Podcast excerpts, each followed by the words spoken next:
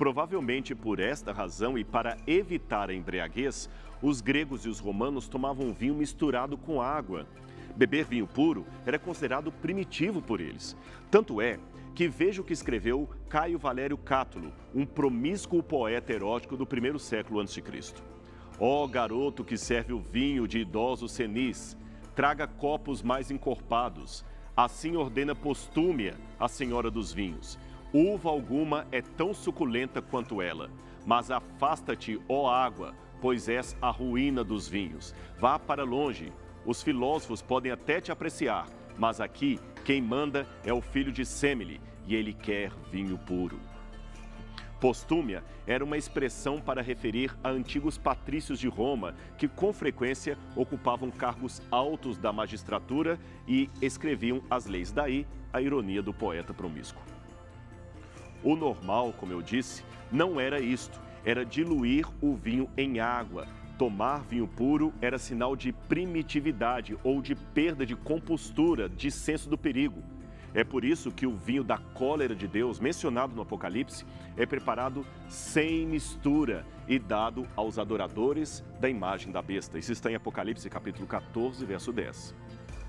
Ah, e você sabia que até a proporção de um vinho para a água nos foi dada pelos antigos escritores gregos e latinos?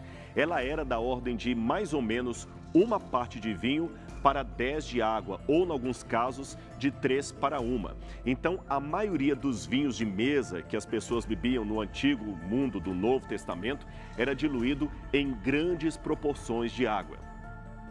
Havia até diluições maiores. Séculos antes do Novo Testamento ser escrito, Homero descrevia na Odisseia a colheita de uvas durante o outono.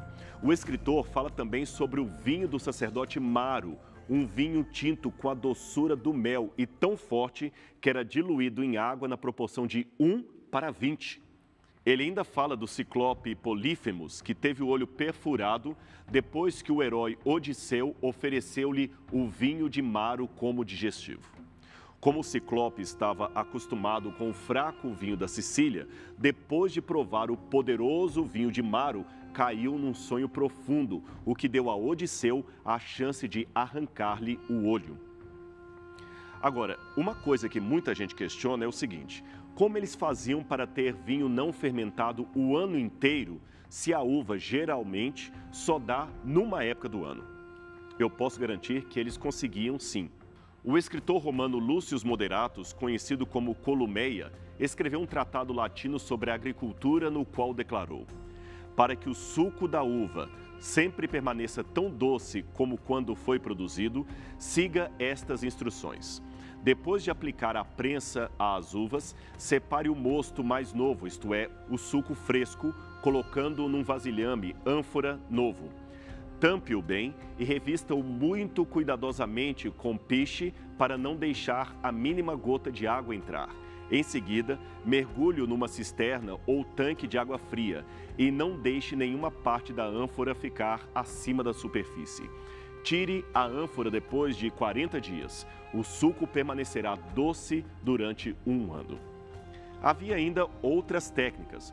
O escritor também romano Plínio escreveu: Tão logo tiram o mosto, o suco de uva do lagar, colocam-no em tonéis deixam esses submersos na água até passar a primeira metade do inverno, quando o tempo frio se instala.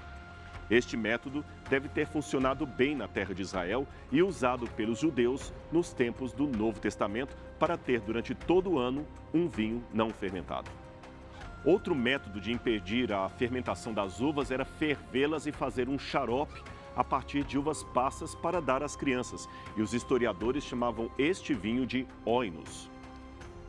Não há por que então pensar que os vinhos usados no Novo Testamento eram fermentados, no sentido de dizer que Deus permitiu o uso moderado do álcool.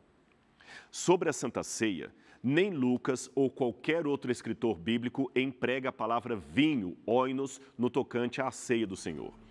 Os escritores dos três primeiros evangelhos empregam a expressão fruto da vide para falar da ceia de Cristo. Ora, o vinho não fermentado é o único fruto da vide verdadeiramente natural. Ademais, na cerimônia da Páscoa não deveria haver nenhum fermento em nenhum compartimento da casa. Afinal de contas, o fermento era símbolo do pecado. Se os pães asmos não continham fermento, como o próprio nome indica, é fácil concluir que o vinho também não poderia conter fermento. E o milagre de Caná da Galileia? Veja, em primeiro lugar, se as pessoas da festa já estivessem bêbadas e Jesus ainda assim oferecesse um outro vinho alcoólico para que elas continuassem bebendo, isso estaria longe de ser chamado de moderação. Além disto, para a mentalidade da época, como podemos ver nos escritos de Plínio e Plutarco, por exemplo, o bom vinho era aquele que tinha reduzido seu poder intoxicante, ou seja, Quanto menos alcoólico, portanto mais doce, melhor.